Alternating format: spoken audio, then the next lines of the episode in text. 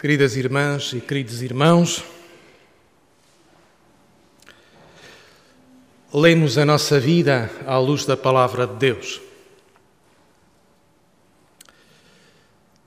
São Bernardo, eh, no século XII, eh, convidava os seus monges em Claraval a ler no livro da experiência, que é o livro da nossa vida, esse livro que nós lemos, porque é o livro que se escreve todos os dias, em todos os momentos, com o que vivemos, com o que sentimos, com o que padecemos, com o que rejubilamos. O livro da vida, lido à luz do livro da palavra. Começamos pela segunda leitura, um pequeno texto da carta de São Paulo aos Filipenses. Paulo tinha os seus que de orgulho, de orgulho no que fazia, e faz-nos bem uh, este toque de orgulho do que se vive. Tudo o que se vive é para aproveitar, mesmo o negativo. E Paulo é aquele que nos oferece, a partir da sua própria experiência, uma integração do negativo na fé na relação com Cristo. E nos diz uma fabulosa expressão, fruto da sua experiência: quando me sinto fraco, é quando me sinto forte, para que Deus seja a minha força. Hoje, ele diz: sei viver na pobreza e sei viver na abundância. Porque passou por isso. Não procurou foi expoliado, foi roubado, naufragou, teve amigos que, se, que vinham em socorro das suas necessidades, tinha o seu trabalho também, e por isso ele diz aos seus irmãos de, de, de Filipos: Aprendei a viver os momentos diferentes como oportunidades, na pobreza e na abundância. Uma palavra válida para nós hoje.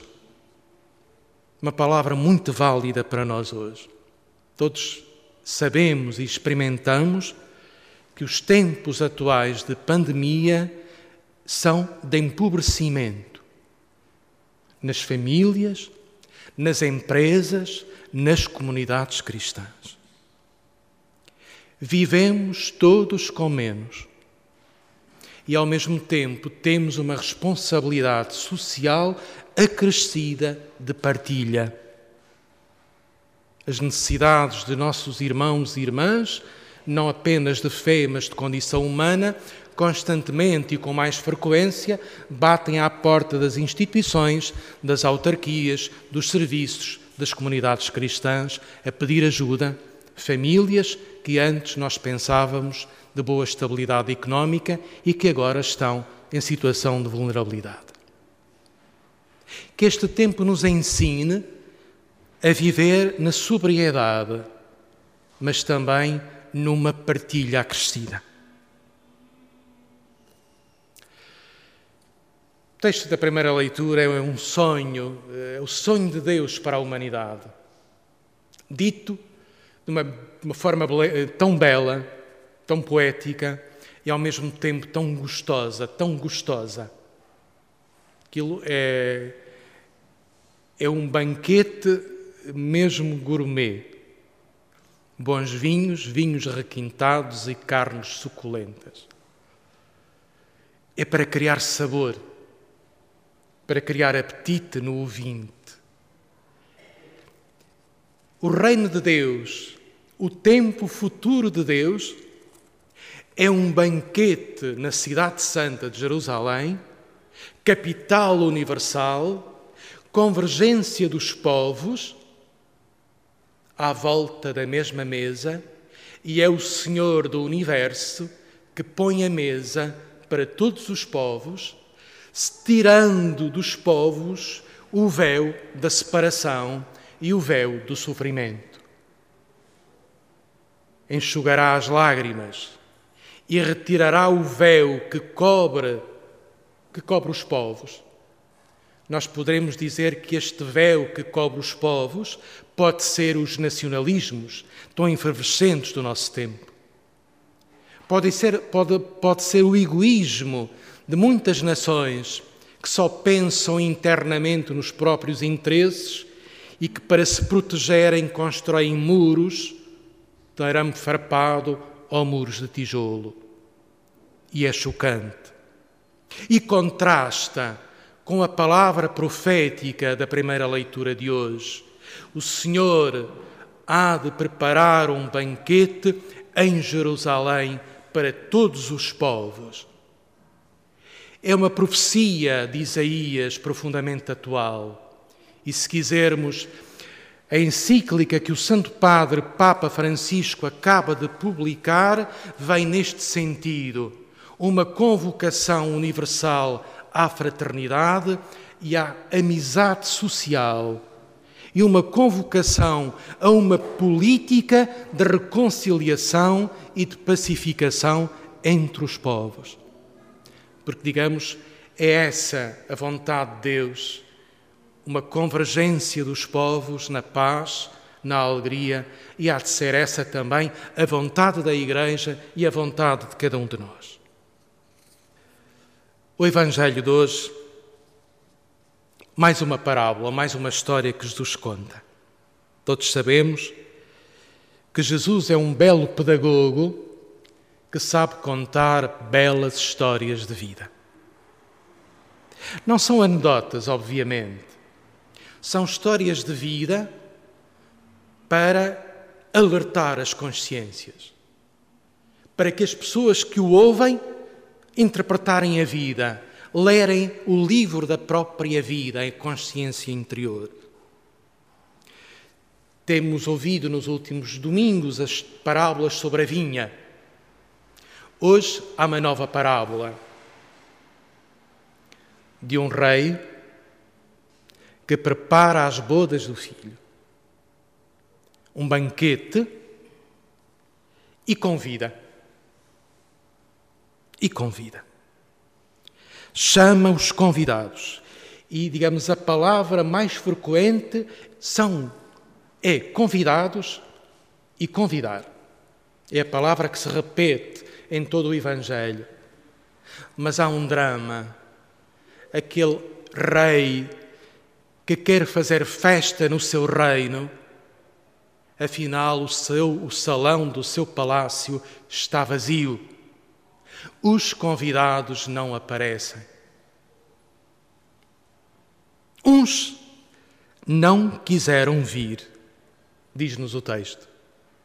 Deliberadamente recusaram, deram nega ao filho do rei, ao, ao rei e à festa do filho. Mas o rei não desiste. Faz uma nova lista de convidados mas fica desencantado, porque os novos convidados não se interessaram pelo convite, não ligaram ao convite. O convite para eles não foi uma urgência, continuaram preocupados, como nos diz o texto do Evangelho, com os seus campos, com os seus negócios, com as suas atividades. E se calhar esta indiferença pode ser até expressão da nossa condição poderemos adiar a nossa resposta. Não recusamos, mas colocamos no futuro uma resposta urgente à palavra de Deus. Não sentimos que é para, para agora, para o imediato. Não foram. E o rei manda novo convite. Reparem nesta nesta persistência não desarmante de quem, apesar das negativas e das recusas, continuamente oferece e convida para a festa do filho. E agora matam os servos que anunciam o convite. Isto é trágico. talvez seja a possibilidade mais trágica da condição humana. E que acontece? Nós, pessoas humanas, matarmos a quem nos faz bem, matarmos a quem nos dá vida, matarmos a quem é portador de felicidade. Isso acontece, é a dimensão trágica do Evangelho de hoje. Recusamos o dom, não apenas recusamos o dom, e falo em nome da condição humana sem nomear ninguém, porque não, não, não posso, recusamos o dom e podemos marcar aquele que envia, aquele que nos dá a notícia, aquele que é a expressão do dom de Deus. É a dimensão mais trágica que pode acontecer na nossa vida. E todavia, o rei não desiste. Eu estou quase a seguir o texto passo por passo para marcar a frustração da resposta e ao mesmo tempo a persistência do convite. E agora o convite é aberto numa nova lista de convidados nas encruzilhadas dos caminhos. E de buscar quem encontrardes, trazei. E há uma expressão tão bonita no Evangelho. Foram às encruzilhadas, e as encruzilhadas são pontos de encontro, de desencontro, de distanciamento, até de acidente, onde são lugares de convergência, mas também são lugares de, eh, de confusão.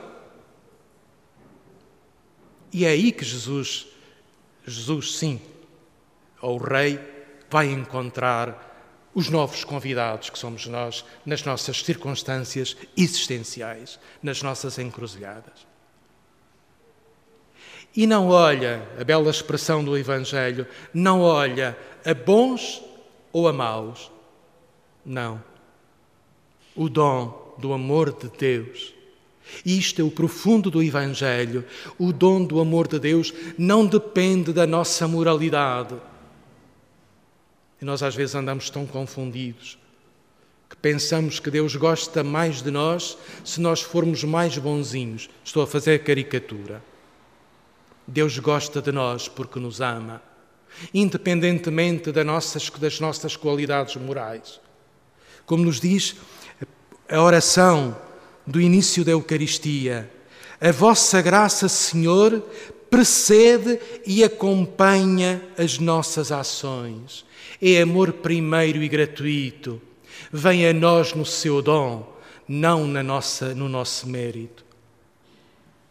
Mas por ser amor gratuito, pode criar em nós uma vida mais fecunda, uma vida mais bela, uma vida melhor, uma vida boa.